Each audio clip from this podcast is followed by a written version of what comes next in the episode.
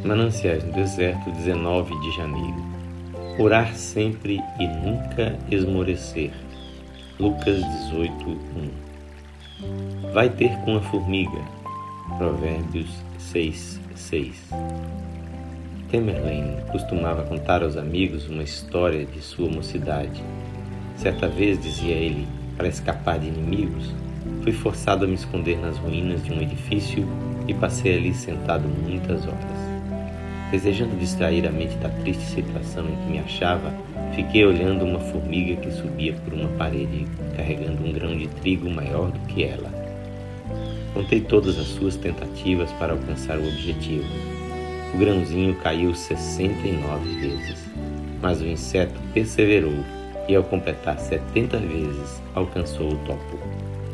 Aquela cena me deu coragem no momento e nunca esqueci a lição. A oração que toma como razão para desânimo o fato de orações passadas não terem sido respondidas já deixou de ser a oração da fé. Para a oração da fé, a ausência de resposta é apenas evidência de que o momento da resposta está muito mais perto. De princípio a fim, as lições e os exemplos do Senhor nos ensinam.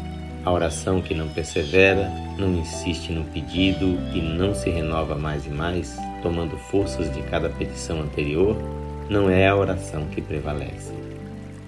Certa vez o grande músico Rubinstein disse: Se passo um dia sem praticar, eu noto a diferença. Se passo dois dias, meus amigos notam a diferença. Se passo três dias, o público nota a diferença. É como se costuma dizer: a perfeição vem da prática. Assim, pois, continuemos crendo, continuemos orando, continuemos a fazer a sua vontade.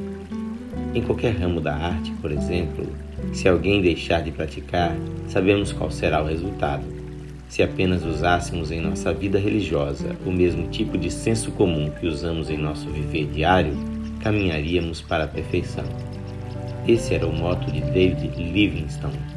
Eu resolvi nunca parar sem ter chegado ao fim e cumprido o meu propósito.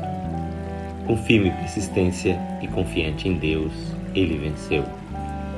Mananciais no Deserto é uma mensagem gravada por seu amigo, pastor Edson Grando. Que o Senhor Jesus enriqueça de bênçãos a sua vida.